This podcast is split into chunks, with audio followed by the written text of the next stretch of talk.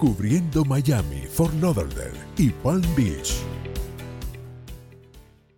La economía es para todos, porque toca los bolsillos de la gente. Por eso Raúl Mascanosa nos lleva al interesante y dinámico mundo de el mercado y más. Cuéntanos Raúl, ¿cómo está el mundo económico hoy?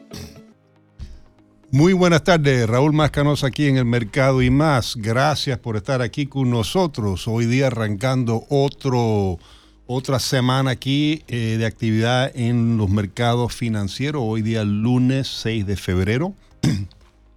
Curiosamente, Hoy eh, no ha habido mucha noticia desde el punto de vista de reportes sobre la economía o el mercado laboral o diferentes eh, reportes que salen regularmente de Washington, D.C., pero de vez en cuando eso pasa, de vez en cuando hay algunos días en los cuales no hay mucha noticia en términos de la economía, pero los mercados siguen funcionando, eh, siguen trabajando. La semana pasada hubo un montón de información, así que hasta cierto punto estamos tomando un pequeño suspiro aquí de toda la noticia que salió la semana pasada y yo creo que el mercado todavía está tratando de analizar esa información, particularmente esa cifra tan extraordinaria de un incremento en empleo de unos 517 mil eh, empleos nuevos creados en el mes de enero y eh, eso causó que la semana pasada eh, esa noticia, que realmente es noticia buena desde el punto de vista que quiere decir que la gente sigue eh, teniendo la oportunidad de trabajar, hay muchos empleos disponibles en los Estados Unidos, la tasa de desempleo cayó el 3,4%, pero el mercado también analizó esa información y ahora están con la preocupación de que quizás el Banco Central de Reservas, debido a que ese mercado laboral está tan fuerte, va a tener que seguir eh, subiendo las tasas de interés para controlar un poco eh, esta inflación que tenemos, o mejor dicho, control aún más esta inflación que tenemos porque obviamente eh, la economía sigue eh, con una demanda increíble y la gente sigue gastando dinero. Eh, aunque eso ya estamos viendo, el consumidor está empezando a aflojar un poco, no tanto como antes. Así que todavía estamos analizando esa, esa información y, los, el mundo está tratando de adivinar cuál va a ser la próxima movida por parte del Banco Central de Reserva. Mientras tanto, hoy día, otro día en lo cual eh, terminamos francamente en territorio negativo o sea, creo que estoy mirando aquí eh, los últimos números, no creo que si todavía tenemos los últimos números, pero ya casi cerrado todas las bolsas. Eh, y creo que vamos a terminar en territorio negativo, eh, pero no, no tan severo como la semana pasada es solamente un poco eh, hoy día eh, eh, hacia abajo. ¿no? Em, en este programa siempre estamos dándole toda esa información de, de, que lo que está ocurriendo en los mercados bursátiles, lo que está ocurriendo con las tasas de interés, lo que está pasando con las monedas, con el precio petróleo, eh, no solamente para darte esos números, sino también de tratar de analizar esos números y explicar qué impacto eh, eso, eh, esa información puede tener en nuestros bolsillos, o sea, qué significan esos, esos números y cuál pudiera ser el impacto en nuestros bolsillos, cuál va a ser el impacto en las tasas de interés, lo que pagamos por nuestra tarjeta de crédito, lo que pagamos para alquilar un automóvil, lo que pagamos para eh, en una hipoteca. Eh, toda esa información es lo que estamos tratando de analizar eh, en, mirar el comportamiento de la bolsa, el comportamiento de la economía en general. pero siempre aquí en este programa, como mencionaban, varias oportunidades, no importa la noticia buena o mala, aquí la actitud es una de, de optimismo y siempre tratamos de buscar eh, la información que ustedes necesitan para tomar eh, decisiones correctas, porque éxito en el mundo financiero, éxito en tus ahorros, en tus planes de retiro, en pagar para la educación de tus hijos, eso es algo que todo el mundo tiene que enfrentar y parte de nuestro objetivo aquí es de darle la información correcta para tomar buenas decisiones en ese campo. Eh, nos estás escuchando aquí, como siempre, en Radio Libre 790 AM, americanomedia.com. Eh, en americanomedia.com puedes descargar las aplicaciones eh, para escucharnos en su celular, ya sea un celular de Apple o un celular Android. Tenemos aplicaciones para ambos. totalmente gratis, o sea, no, cobramos ni un centavo por, por, por, esas aplicaciones. También nos puedes encontrar siempre en Roku, en Amazon Fire, Apple TV y Google TV. Y como siempre, si tienes alguna pregunta para mí o para nuestros invitados, nos puedes marcar aquí a la, cabina al 305-482-6588. Le repito ese número, 305-482-6588.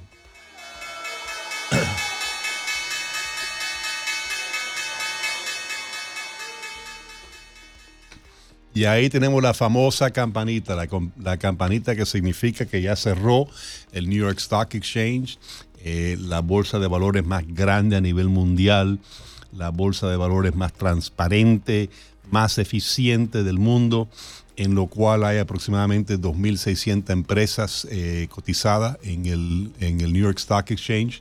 Eh, representan un capital agregado de, prácticamente igual en tamaño que el Producto Interno Bruto eh, de los Estados Unidos, unos 23, 24 billones, o sea, trillions of dollars, 23, 24 trillions of dollars en inglés, una suma extraordinaria.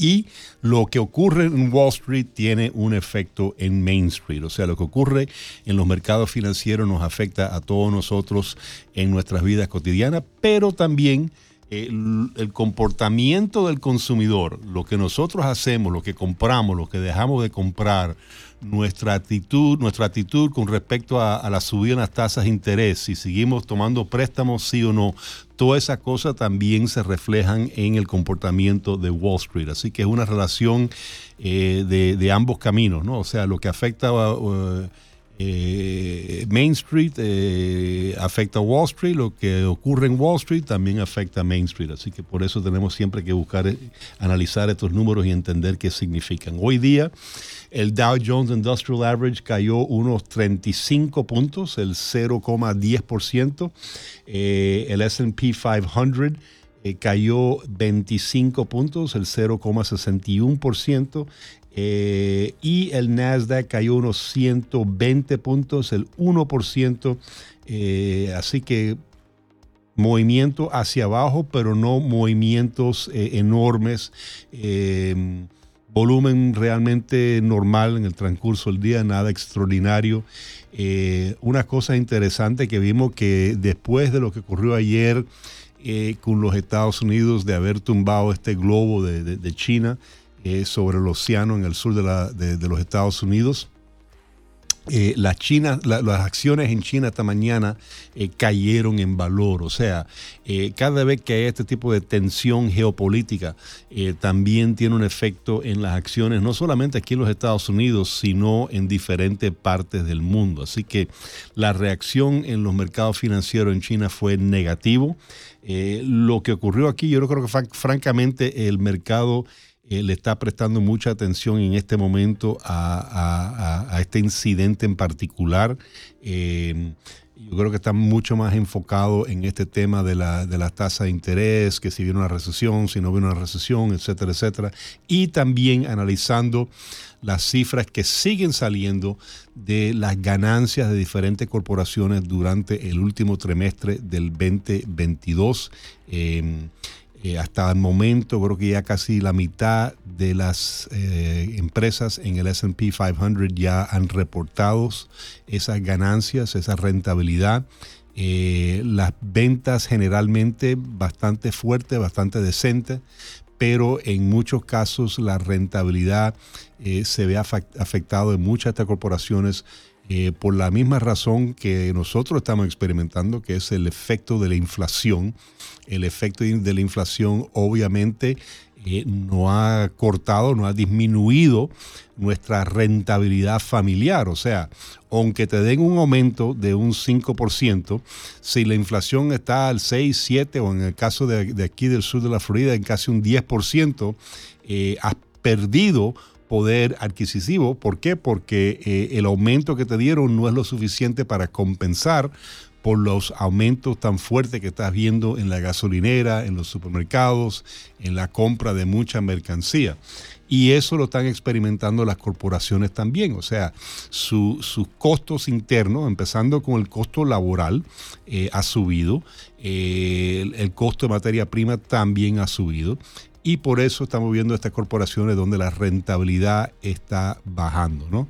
Y, y esta tarde también vi un reporte que ahora eh, la firma Dell, que fabrican esas computadoras en Texas, una firma norteamericana que fabrica eh, computadoras, está, creo que va a despedir aproximadamente 3.500 empleados. Así que cada día estamos recibiendo un reporte adicional de uno o dos empresas conocidas aquí en los Estados Unidos que ya están empezando a hacer recortes. La semana pasada Ford también insinuó, no lo dijo directamente, pero insinuaron que quizás iban a tener que empezar a hacer algunos despidos también. Vamos, a tomar una pausa comercial cuando regresamos para continuar con este análisis y con nuestro invitado. Tenemos un invitado muy interesante hoy día, Benjamín de Yuri, un economista y gran amigo de este, de este individuo. Así que eh, quédate aquí con nosotros en el mercado y más. Bienvenido de vuelta, Raúl Mascanosa, aquí en el Mercado y más, analizando los acontecimientos del día. Eh, hoy, lunes 6 de febrero. Estamos hablando de lo que ocurrió en la Bolsa de Valores, eh, un día en lo cual terminamos hacia abajo, eh, territorio negativo, pero una bajada bastante liviana, ¿no? O sea, hemos caído 35 puntos en el Dow Jones Industrial Average, 25 puntos en el SP 500 y 120 puntos en el Nasdaq. Nada extraordinario. Eh, como te digo, todavía el mercado eh, tratando de interpretar lo que está pasando con los resultados financieros de las diferentes corporaciones que están reportando sus resultados del 2022. También tratando de entender esta cifra de este gran aumento en el empleo. Eh, el viernes pasado, una cifra de 517 mil eh, empleos creados una cosa interesante de esas cifras, señores, hay, hay, que recordar que hasta cierto punto no solamente, o sea, no es el, el, hecho de que estamos creando empleados, sino que también todavía estamos restaurando eh, empleos. Un dato que yo vi, por ejemplo, de esos 517 mil personas que, eh, o mejor dicho, 517 mil trabajos adicionales que se crearon en, en, en, enero o que se establecieron en enero, 99 eh, mil era en el campo de restaurantes y barras. Y aún con ese aumento de 99 mil trabajos adicionales en restaurantes y barras, todavía estamos por debajo de los niveles de empleo que existían en esa industria antes de la pandemia. Así que lo que estamos viendo en muchas de estas cifras, eh, aunque a veces eh, nos coge de sorpresa porque son números bien fuertes en, un mes en particular, es eh, individuos que al fin se están, están regresando a, industrias que están regresando a lo normal, a, los niveles que estaban antes de la pandemia. Otra cosa que quería comentar que hay que prestar atención, el rendimiento del bono de tesoro a 10 años en este momento está al 3,65% esa, eh, esa, esa, tasa eh, está con una tendencia hacia arriba. Eh, al principio de febrero había bajado hasta el 3,39% y ahora estamos al 3,63%, con una tendencia hacia arriba. ¿Por qué? De nuevo, esta expectativa que el Banco Central de Reserva va a tener que seguir aumentando las tasas de interés. Pero para hablar de esto y otras cosas, tenemos con nosotros un gran amigo, el señor Benjamín de Yuri. Benjamín es un economista, eh, un tipo muy conocedor de todos estos diferentes eh, temas, eh, es un analista político también y es el presidente de una organización que se llama Teaching Anti-Communism in America. Eh, y por eso lo felicito enormemente porque Benjamín ha hecho un gran labor eh, en em, eh, explicar el peligro que el socialismo, que el comunismo tiene para nuestra sociedad y, vamos a hablar un poco de eso con él también, o sea, vamos a, desviarnos un poco, me parece un tema interesantísimo. Benjamín, bienvenido al programa. Eh, muchas gracias, Raúl. Es un honor estar con una persona, primero amigo, realmente un patriota por demás cubano y, por, y además adicionalmente un gran analista económico, como un economista con la experiencia que tú tienes eh, digamos, en la bolsa directamente. Así que es un verdadero honor estar contigo esta tarde, ¿no? No, no tiene que tirarme. No tiene comentarios sobre lo que sobre lo que dijiste, Raúl. Oye, háblanos un, poco de eso, del tema, porque esto, me parece muy importante, porque mira, aquí estamos hablando de, de, economía, del sistema capitalista, que es fabuloso. Pero oye, todo eso se puede desaparecer si, si la gente le empieza realmente a prestar atención y, enamorarse de este, este concepto del socialismo que tiene mucha gente preocupada. Pero, pero antes, de hablar de ese tema, Raúl, yo quería eh, tocarte algo que me parece interesante, que recientemente, perdón, que recientemente estuve haciendo un programa de televisión el viernes, ¿no? Sí. Pero cuando me hacen esa pregunta, que fue el mismo día que lo, lo del Departamento de Labor, que supuestamente se habían creado 517 mil puestos de trabajos. Ahí una parte que me parece interesante aclarar, ¿no? porque yo no sé hasta qué punto realmente se crearon vaya trabajo para más de medio millón de personas, porque yo en mi concepto lo que yo creo es de que se habrán abierto 517 mil nuevas plazas no significa que realmente han contratado medio millón de personas, ¿no? Porque de paso, yo mismo lo comprobé recientemente que, que estuve hace poco en un crucero incluso. Entonces ese crucero, francamente, un crucero con 3.600 personas, una tripulación de más de 1.400 personas, allí yo no vi a un solo personaje en la tripulación norteamericano. Eran completamente todos, eran o filipinos o, rusos de, otro, de otros países, digamos, ¿no? O sea, que, que yo veo que ese, ese, ese aumento del empleo, o sea, hay muchas, muchas variantes que se pueden asomar allí, ¿no? Una de ellas es que muchas empresas como el como para justificar empréstitos y loans y préstamos y etcétera, entonces dicen, estamos, hemos abierto tantas plazas, digamos, ¿no? Yo creo que para facilitar el camino hacia lograr préstamos y, y fondos, etcétera, ¿no? Pero, pero en la realidad también tienen que demostrarme a mí que de verdad hubieron más de medio, medio millón de personas que se contrataron. Porque yo lo que estoy viendo, pues, como tú dices, 99 mil personas que entraron al, al, digamos, a las barras y restaurantes, digamos, al sector de hotelería, digamos, ¿no? Vamos, si es verdad que eso es así, yo lo que he visto, y realmente te lo digo y entiendo la situación, muchos de ellos son inmigrantes. Inmigrantes, eh, digamos, y muchísimos de ellos yo estoy seguro que no tienen papeles para trabajar, pero no les, queda, no les queda otro remedio que contratarlo. Y de manera que este tipo de personas yo no creo que entren en el, en el censo, las estadísticas del Departamento de Labor, ¿no? Y, pues, si vaya, no pueden, no pueden mencionarlo porque son personas que no, que no pueden trabajar. O sea que este punto, ese punto que tú mencionaste bien, interesante. Y viene a colación lo que tú dices, porque me acuerdo de un artículo que tú mismo publicaste, de que fue un pronóstico en noviembre de, Bloomberg, donde dice que para este año está pronosticado un 100% de recesión.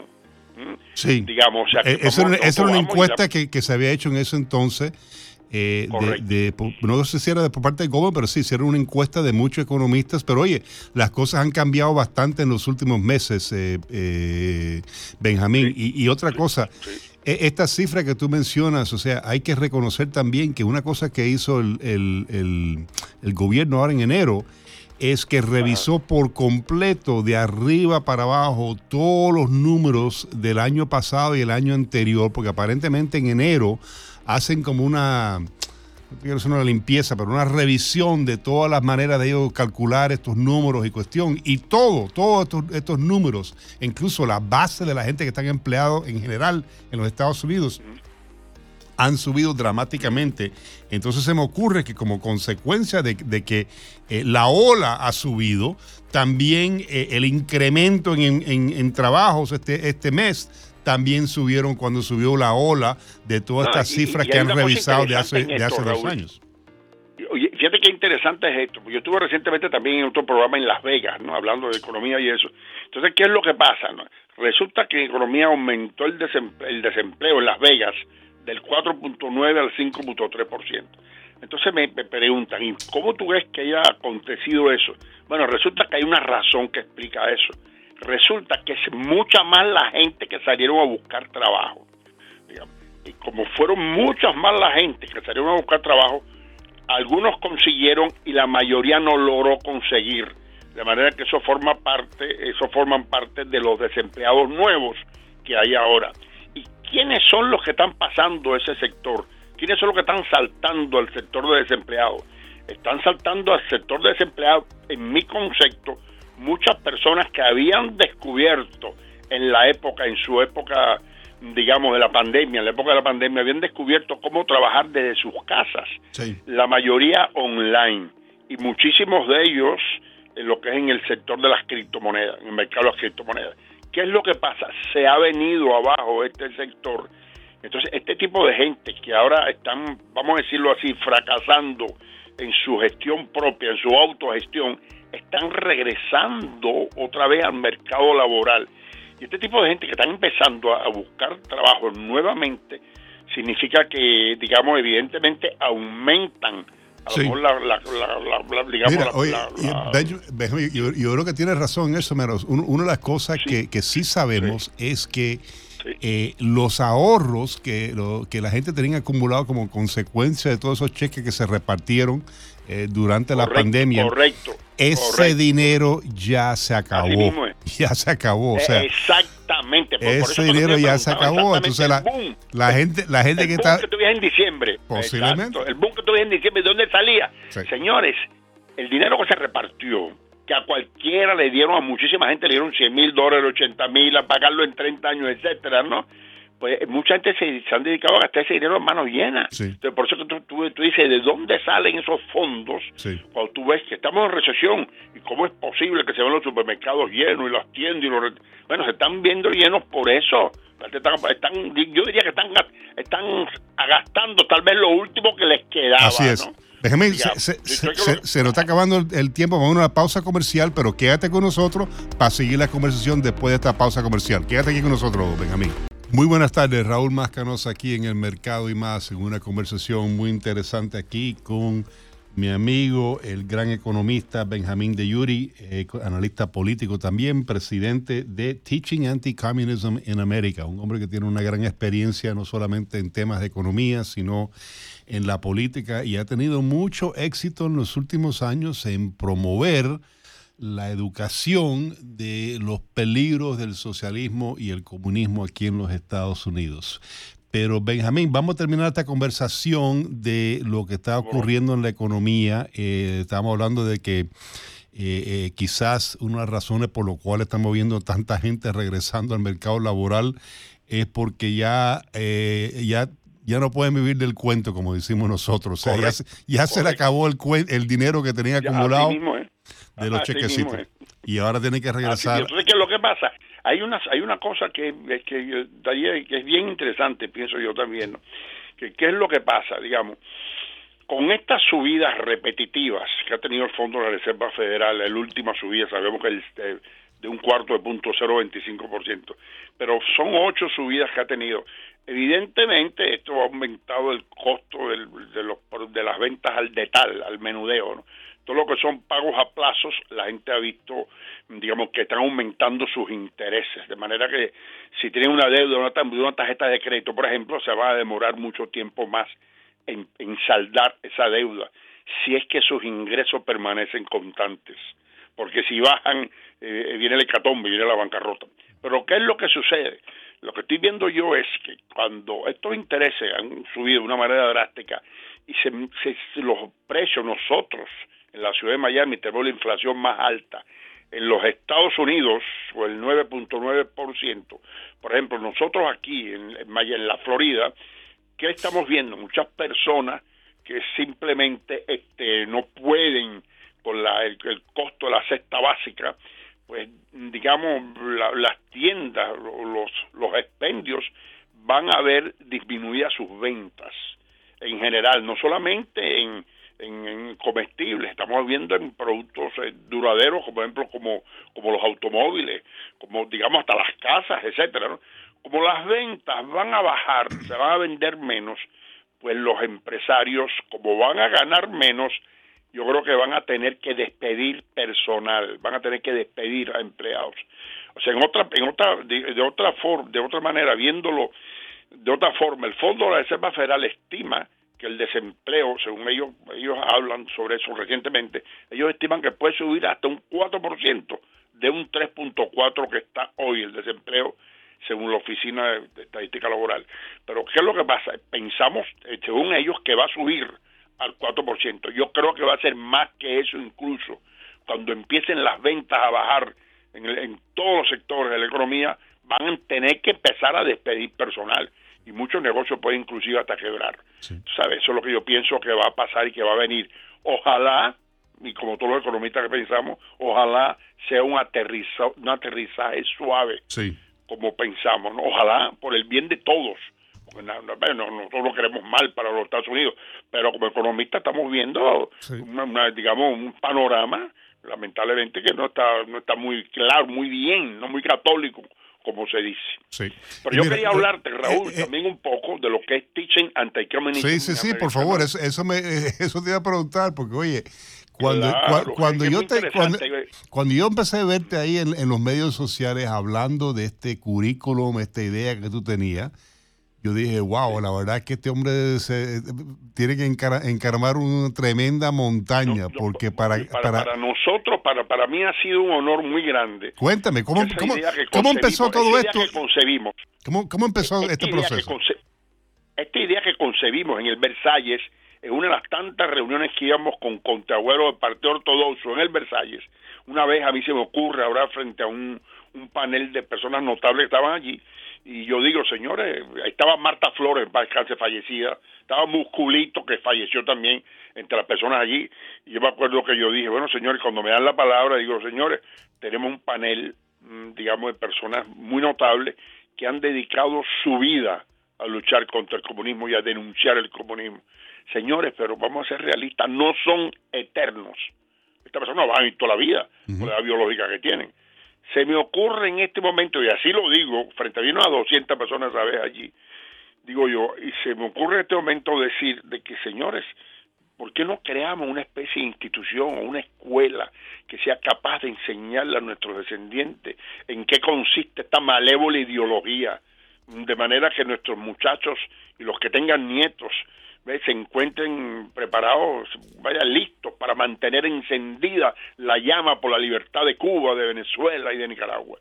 Tú sabes, y, porque es necesario educarlos, enseñarles y alejarlos de lo que le de la de la enseñanza, de la malévola enseñanza que sí lo hacen. Y estoy, y estoy seguro que sí lo hacen y tengo las pruebas que lo hacen que, que, que lo indoctrinan a los muchachos en los colegios en los high school, inclusive en las universidades ni se diga, en los colleges. Entonces, ¿qué es lo que pasa? Cuando yo hablo y digo esto, eh, terminó la reunión y vinieron de las personas que estaban allí, más de la mitad vinieron a felicitarme, les gustó muchísimo la idea. Cuando yo vi que eso funcionó de esa forma así y vi la acogida que tuvo de todos, eh, pues inmediatamente yo escribí una columna en el periódico, en el, en el Herald, ¿no? Y entonces esa columna compré varios artículos de periódico, varios periódicos y la recorté físicamente ¿no? y entonces empecé se le empecé a llevar en sus manos a varios políticos que yo conozco ¿no? en sus manos y le dije mira aquí hay dos formas de ayudarnos una es o ustedes presentan un proyecto de ley por ustedes mismos o nosotros empezamos a recoger firmas para forzar la presentación de este proyecto al menos en la legislatura estatal y así fue ya nosotros habíamos empezado a recoger firmas tenemos yo compré unas tres mesitas varios banners, etcétera, ya habíamos empezado ese proceso cuando me entero que sale una guagua, sale un autobús hacia Tallahassee a presentar el proyecto anticomunista. Cuando me entero de eso, inmediatamente abordo esa guagua, pues nos vamos, salimos del Westland Mall y vamos a Tallahassee.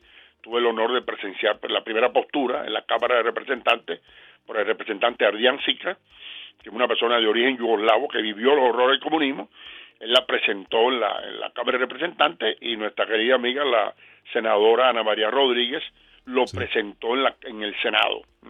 De manera que pasó ambas cámaras unánimemente y lo firmó el gobernador de Santis.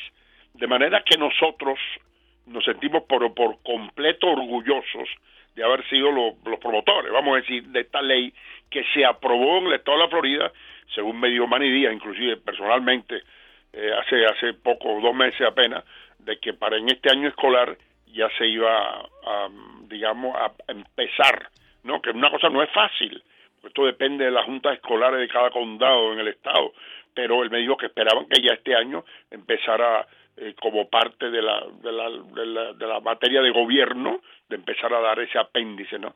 de lo que es la, la, la perversidad, o mejor dicho, la, la historia, lo que es la ideología comunista para que los muchachos sepan en qué consiste ¿no? y sepan y, defenderse. ¿Y, y cuándo, a qué, a qué niveles van, van a dar ese, ese currículum, o sea, esas, esas clases? Bueno, supuestamente se va a empezar a nivel de high school. Ok.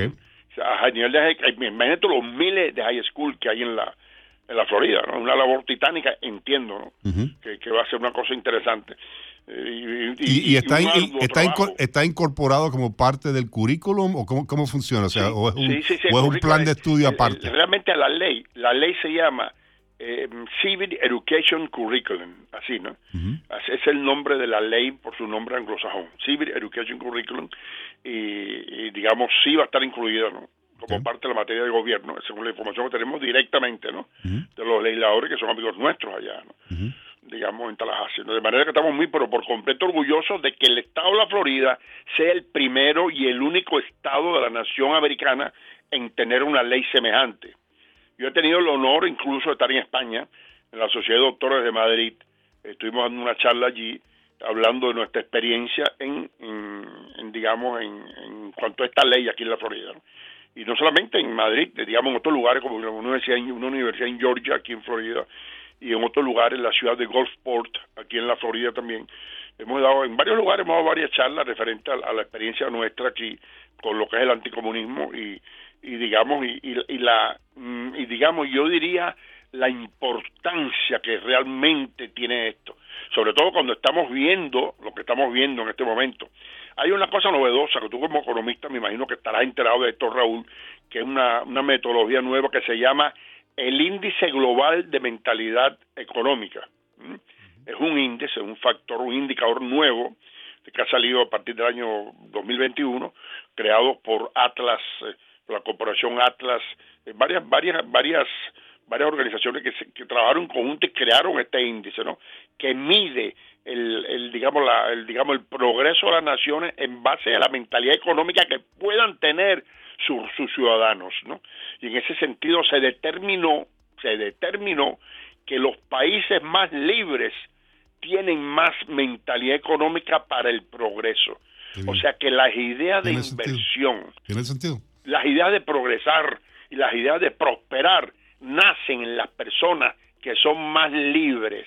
Y tienen una, corre una, correla una, correlación con, con, con, con lo, lo eficiente del país. Por completo correlacionados. Los datos están por completo correlacionados. Sí. Benjamín, se, sí, acabó, entonces, se, se, se, nos acabó el tiempo, Maro. Vamos, vamos, a tener que invitarte de nuevo para seguir esta conversación porque ha sido muy, muy interesante. interesante. Pero gracias por estar con nosotros, Benjamín de Yuri, y vamos a tenerlo aquí pronto de vuelta en el mercado y más. Gracias, Benjamín. Muy buenas tardes, Raúl Mascanos aquí de vuelta en el mercado y más. Estuvimos ahora una conversación muy interesante con Benjamín de Yuri. Eh, Benjamín es un gran amigo y una persona que yo le tengo mucho, lo, estimo mucho porque es una persona que siempre eh, está buscando lo mejor en, en el mundo eh, y siempre él mismo en, en, su propia persona progresando siempre, eh, un hombre que empezó su carrera en Venezuela, estudió en la Universidad Central de Venezuela, pero también después se vino para acá, para Miami, eh, estudió de nuevo en la Universidad de Miami, creo que se graduó de ahí un, eh, de, periodista.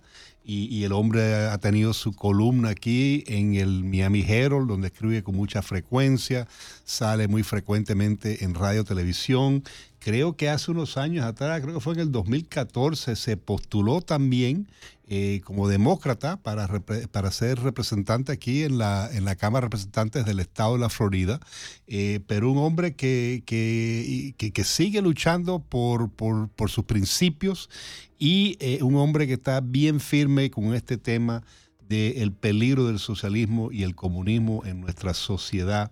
Eh, así que eh, felicito a Benjamín por, por ese esfuerzo tan, tan extraordinario que ahora se ha convertido en parte del currículum aquí en los Estados Unidos, en lo cual en, en, en los colegios secundarios los muchachos van a aprender un poco de qué es lo que significa el socialismo y el comunismo y el peligro que eso representa para la sociedad y cómo el comunismo y el socialismo ha destrozado países y vidas eh, alrededor del mundo. Así que algo muy, muy interesante y muy merecido eh, y creo que es importante para que nuestra juventud aprendan un poco de, cómo, cómo, realmente funciona el mundo y, cómo realmente funciona el socialismo y el comunismo y no es las cosas bellas que, que pintan y que pretenden ser, sino una realidad bastante fea.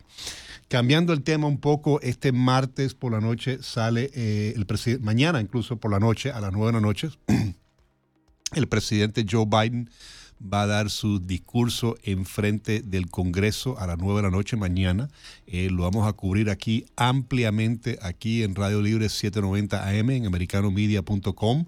Así que si tienen interés en escuchar ese discurso y ver nuestros comentarios sobre eh, esa, esa plática que va a dar el, presidente mañana, eh, pueden encontrarnos en el aire mañana aquí en Americano Media, en Radio Libre 790M. Aquí vamos a estar haciéndole cobertura a ese discurso mañana.